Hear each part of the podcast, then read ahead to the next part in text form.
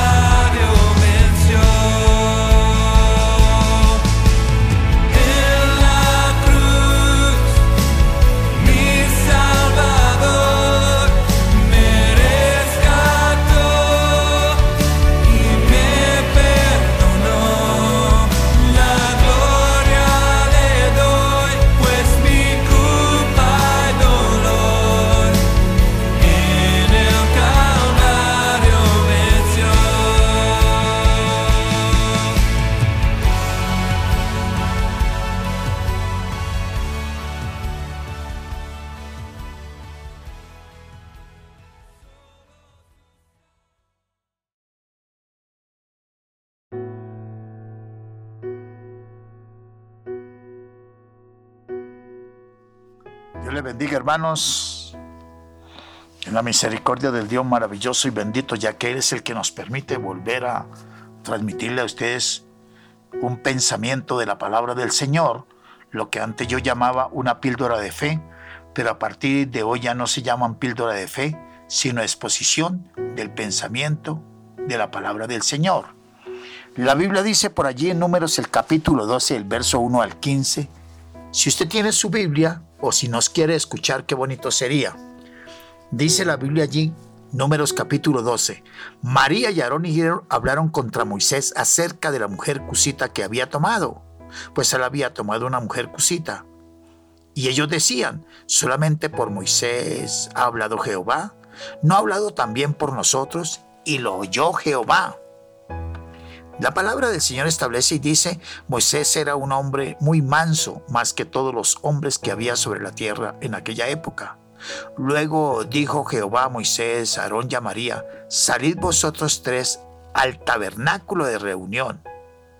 Y salieron ellos tres. Entonces Jehová descendió en la columna de nube y se puso a la puerta del tabernáculo. Llamó a Aarón y a María y se acercaron ambos. Y Jehová les dijo, oíd ahora mis palabras. Cuando haya entre vosotros un profeta de Jehová, me apareceré a él en visión, en sueño le hablaré. No así con mi siervo Moisés, que es fiel en toda mi casa. Cara a cara hablaré con él, claramente y no con enigmas, y verá la apariencia de Jehová. ¿Por qué pues no tuviste temor de hablar contra mi siervo Moisés? Y el verso 9 establece y dice, entonces la ira de Jehová se encendió contra ellos, luego se fue, tan pronto la nube se apartó del tabernáculo, María se llenó de lepra y tenía la piel blanca como la nieve. Cuando Aarón miró a María y vio que estaba leprosa, dijo a Moisés, ay Señor mío, no ponga ahora sobre nosotros este pecado, porque locamente hemos actuado y hemos pecado. No quede ella ahora como el que nace muerto, que al salir del vientre de su madre ya tiene medio consumido a su carne. La Biblia dice, bendito sea el nombre de nuestro Padre Santo que Moisés clamó a Jehová. Yo quiero decir, bendito sea el nombre de nuestro Padre amado en esta época de aislamiento. Y el tema hoy es ese, el aislamiento. Cuando hablamos de aislamiento, podemos mirar la condición en que se encuentra nuestro país, Bueno, y todo el mundo. Nos encontramos en un aislamiento que produce lástima. Muchos lamentablemente han partido a la eternidad y a algunos de ellos no se les ha podido despedir como se está acostumbrado por la razón que ya nosotros muy bien conocemos. Y es que los aislamientos traen como consecuencia retrasos y a veces mucho dolor en la familia y conocidos. La Biblia nos cuenta una historia llamada María, que es la que acabo de leer, o Miriam, que era la hermana de un líder, gran líder espiritual que se llamaba Moisés. La Biblia dice que era el hombre más manso de aquella época. Esta mujer establece la Biblia que era una gran profeta de Dios, pero resultó que un día hizo un comentario en contra de su mismo hermano. Se le olvidó que él era su pastor y dijo lo que le provocó. Y Dios que lo escucha y que lo ve todo, escuchó cuando ellos hablaron y eso desagradó a Dios. Y la historia nos cuenta que Dios enseguida se movió al campamento de reunión y viene él, bendito sea el nombre de nuestro Padre Santo, a hacerle justicia a su siervo. ¿Cuánto alaban al Señor? Y yo quiero ver, bendito, y quiero presentar cómo Dios, como juez justo y perfecto, hizo presencia. La palabra establece que cuando el Señor apareció en el tabernáculo de reunión, los interrogó como interrogó a Adán y a Eva. Los interrogó allí, bueno, a María y a Aarón. Pero yo veo que a María y a Aarón no les hizo, no les hizo vestidos como fue con Adán y Eva. Tampoco les recomendó tapabocas, sino dice la Biblia que se encendió la ira de Dios y al retirarse el Señor, se halló que María estaba leprosa, su piel estaba blanca como la nieve, y aunque Aarón reconoció que habían actuado locamente, eso no detuvo el justo juicio de Dios. Dice la Biblia que la paga del pecado es muerte y muerte significa separación de Dios.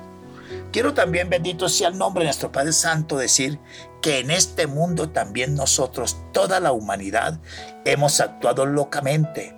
Cada uno de nosotros nos hemos apartado por nuestros propios caminos. Y cuando hablo de apartarnos de nuestros propios caminos, significa que necesitamos ahora volvernos al Señor en ayuno y oración y clamar como clamaron los habitantes de Nínive si queremos que esta pandemia desaparezca y que los muertos sean menos de lo que las estadísticas pronostican. La Biblia dice, bendito sea el nombre de nuestro Padre Santo, que Dios está buscando a un pueblo santo. Y la razón por la cual no ha hablado en estos días a través de estas exposiciones que hacemos es porque hay mucha comenzón de oír, pero no de ser buscadores de hacer la voluntad de Dios. Y yo quiero decirles que, por favor, no actuemos como actúan los impíos. Hay un Dios que lo ve todo, que lo escucha todo. Hay que dejar el chisme, la murmuración, la pornografía, la masturbación. Recuerda que Dios, Dios está mirando a cada uno. Bendito sea el nombre de nuestro Padre Santo. En esta tierra no estamos solos. Hay un Dios todopoderoso Amén. Que lo está mirando todo. La Biblia dice por allí en el libro de Segunda de Corintios, en el capítulo 6 y el verso 14. Yo leo la Biblia, dice así, no os unáis en yugo desigual con los incrédulos, porque qué compañerismo tiene la justicia con la injusticia y qué comunión la luz con las tinieblas. ¿Qué armonía hay entre Cristo y Belial? ¿O qué parte el creyente con el incrédulo? ¿Y qué acuerdo hay entre el templo de Dios y los ídolos? Y vosotros sois el templo del Dios viviente, como Dios dijo. Oiga, miren esto. Habitaré y andaré entre ellos. Y yo seré su Dios, y ellos serán mi pueblo. Por lo cual salid de en medio de ellos y apartados, dice el Señor, y no toquéis lo impuro, y yo os recibiré y seré para vosotros por Padre, y vosotros me seréis hijos e hijas, dice el Señor Todopoderoso. Así que, amados, pues que tenemos tales promesas, limpiémonos de toda contaminación de carne y de espíritu y perfeccionando la santidad en el temor de Dios. Como hemos dicho, deje el impío su camino y vuélvase a Jehová, el cual sabrá tener amplia misericordia de cada quien. Hoy que tenemos la oportunidad, volvámonos a Dios con todo nuestro corazón, como dice la exposición de este día. Mil bendiciones.